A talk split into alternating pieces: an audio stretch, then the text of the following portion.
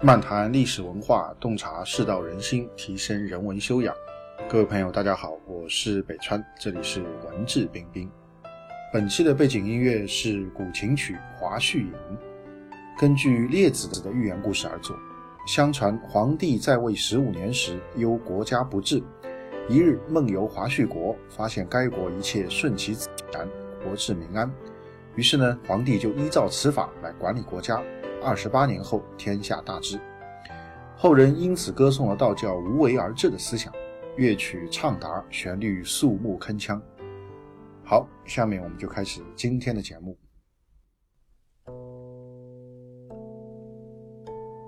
下一条叫“穷是其所不为”啊，那么这个“穷”呢，其实是啊，并不是我们现在穷的意思。我们现在穷就是没钱，但是呢，在古汉语当中，这个。没钱是贫啊，第五条啊，这个穷是什么？穷就是困境啊，就遭遇困难的时候啊。那么遭遇困难的时候，看他什么呢？看他有什么是不做的，或者说大家可以引申为看他的状态是什么样的啊。通过这个也可以来观察出一个人。那么一般人在遭遇困境的时候啊，他往往会有两种表现。第一个呢，会比较的慌乱啊，会比较的忙乱啊，手足无措。第二个呢？啊，就是会放弃一些原则，所谓我们讲这个叫病急乱投医啊，啊，其实就是这个概念啊。遭遇到一些困境以后，一般人的反应就是啊，比较忙乱的啊，比较不知道该怎么办的，然后呢，啊，会乱做一气，啊，这个乱做一气里面包含了不明智的做法以及不道德的做法，啊，有些做法可能是明明是错误的，但是呢，他顾不上了，啊，或者说是想不明白其中的这个弊端了。啊，这个病急乱投医，还有一些做法呢，可能是不道德的，可能是会对他人有所伤害的，但是呢，他也顾不了了，那只顾自己摆脱困境，啊，就不顾别人的感受了。那所以呢，这也是啊一般人的一个比较常见的在困境当中的行为。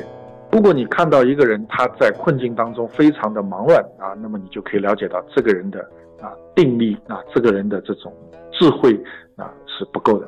啊，如果你看到他。这个忙乱了以后啊，开始做出不明智的选择以及不道德的选择，那你就可以知道啊，这个人其实思路不是很清晰的，以及他的私心是比较重的。啊，我们不能讲这个一个人完全没有私心，对吧？前面我们已经讲过了，是普通人，啊，这个圣贤可能就啊没有这条，但是普通人总是有私心的，但私心总是有大有小，有强有弱，在不同的场合下，私心会有不同的呈现。那么如果说他在困境之下啊，做出一些不道德的行为，那么可以说他的私心比较重啊，相对还是比较重的啊，这个是可以这样来观察。那么相反，如果一个人在困境之中，他很镇定啊，很从容的在想办法啊，在这个面对啊，那么同时他继续啊保持自己的一些原则啊，同时也不做一些啊不道德的事情啊，尽可能的。啊，这个我们说不把自己的困境啊转嫁到别人身上去啊，尽可能的不是要因为自己的困境而去让别人啊感觉不好，让别人遭受损失。那么我们就可以说啊，他是啊有头脑、思路清晰啊，那个很镇定啊，以及啊他是一个啊有道的人啊，私心相对比较淡薄的人。所以如果你需要看一个人是不是够镇定啊，他的定力怎么样啊？你看他在困境当中。他的态度是什么样的，就可以看得出来。啊，如果他很忙乱，那说明他这个定力不行，啊，他不够淡定啊。如果他这个很从容，还是在很冷静的面对一切，那说明他内心的意志力是很坚强，他内心是很稳定的，啊，心是很稳定的，不太容易受到这个外界的干扰。啊，以及你要看他到底私心重还是不重，啊，平时看不出来，啊，在他困境的时候，你可以看得出来他的私心到底是什么样的。那么第五条啊，这个所谓平视其所不取啊，字面意思呢，就是说。啊，遭遇啊这个物质上的贫乏的时候，也就是穷的时候啊，看看他有没有什么是不取，不取就是不拿啊。那么这个字面意思就是说啊，看看他是不是不做一些啊这个不道德的、错误的这些事情啊。因为这个贫穷啊，往往会起盗心啊。因为这个我们物质生活啊很匮乏的时候，为了活下去啊，有的时候往往会去啊做一些啊这个占有他人财物的这个事情，那往往会这样。啊，那么一个人如果能够贫而不取啊，说明这个人是有原则的啊，他是有一定的这个啊道德感的。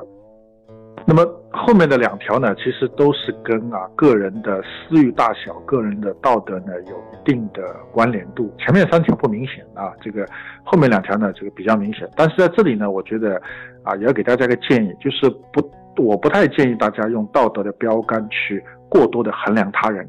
但为什么呢？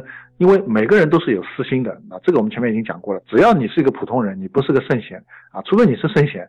那你可能没有私心啊，你只要但凡你不是圣贤，你总是有私心的，只是有大有小，有强有弱而已，或者说只是在某一件事情上啊，它的大小强弱不一样啊，这个每件事情可能都会不一样。那你看重的事情啊，那就可能私心会多，这个多一点啊。有些事情你不是很看重的，可能你就显得比较啊相对无私一点啊。其实每个人都是有私心的，所以没有必要去拿这个道德的标杆去要求他人。若我们过于拿道德标杆去要求他人呢，其实五十步笑百步而已啊，本质是一样的，对吧？这意义不是特别大啊。当然，我们不是说鼓励大家去做一个不道德的人，不是的啊。我个人的观点是，每个人要尽可能的去约束自己的私心啊，尽可能不断提升自己的道德。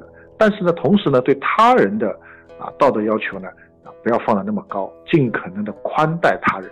那我个人觉得这个是一个比较正确的方式。后面两条跟道德有一定的关联度，但是呢，不是说我们就啊说这个人如果啊在这个贫困当中啊做出很多不道德的事情啊，我们就应该去对他口诛笔伐啊，大加鞭挞啊，这个我觉得没有必要，那完全没有必要，这只是给提供给我们看人的两个方式而已。他如果在贫困当中更多的做出了一些这个损人利己的事情的话，那我们只能说啊，他私心比较重。啊，或者说他在这些方面的私心比较重，他比较看重，啊，最多只能这么讲，啊，你你不能说啊，这就是个坏人啊，我们要疏远他，我们要讨伐他，这个没有没有意义，为什么？因为我们自己也有私心，对吧？可能在我们自己看重的问题上，我们也会变得啊，非常的做出很多不好的事情来，让人家觉得啊，你这个人怎么这么自私，啊，也是有可能性的，对吧？所以我觉得啊，这最后两条我要给大家的一个建议和提醒，不要用道德的标杆去过度的要求他人。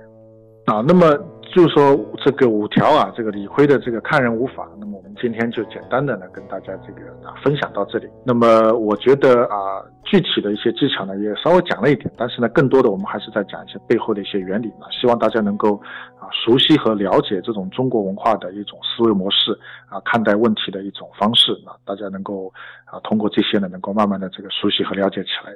那么最后呢，我想给大家讲一个实例啊，讲一个这个看人的这个实例啊，通过行为来看其新的一个实例啊，帮助大家来更好的来理解啊这个我们前面讲的这些内容。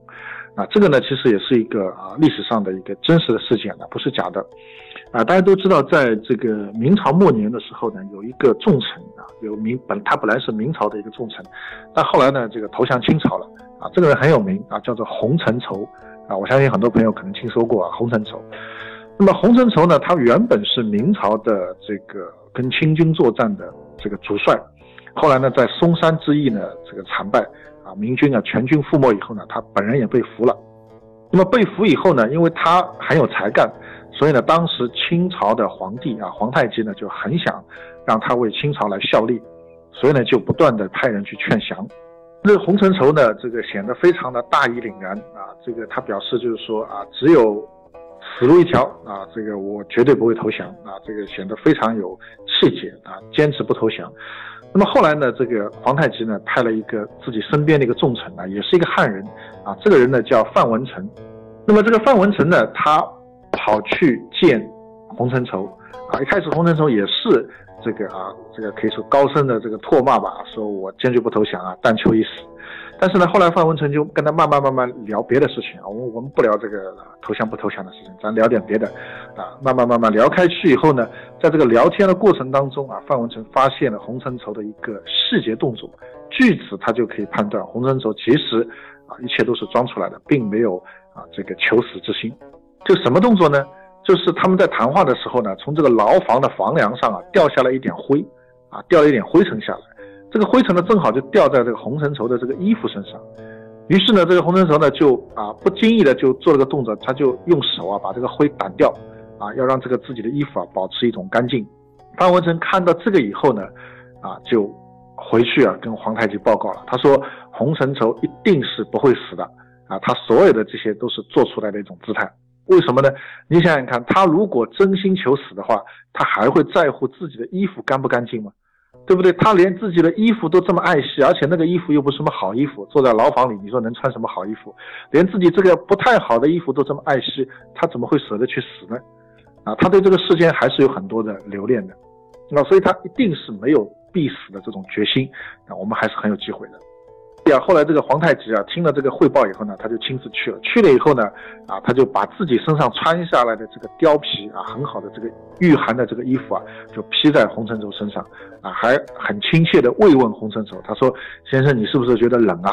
冷的话，我这件衣服送给你。”啊，然后呢，这个洪承畴呢就看了皇太极半天，表示投降。所以跟范文成所料啊一点不差啊！通过一个很小的党徽的一个细节，就可以推测出洪承畴他内心其实对这个事件还是有眷恋的啊，他还是不希望去死的啊。但是呢，他作为明朝的重臣，他需要做出一定的姿态，或者说他在等待皇太极亲自来劝降。那这样的话呢，他的投降才显得比较有分量。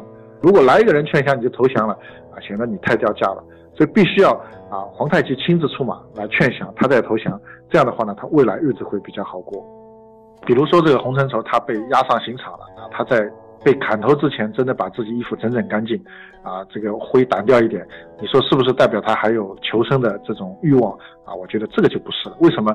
因为他，你完全可以说啊，他是在希望以一个很庄重、体面、有尊严的方式。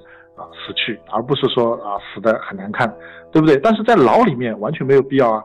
你在牢里面，你维持这个形象，那其实是没有必要的，对不对？你要维持的话，你到临终一刻再维持也是来得及的，对吧？所以在牢里面你做这个事情啊，其实就代表啊你内心当中啊其实对这个世界还是有留恋的。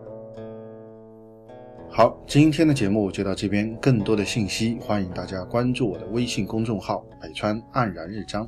在微信公众号首页搜索“北川”即可关注，谢谢。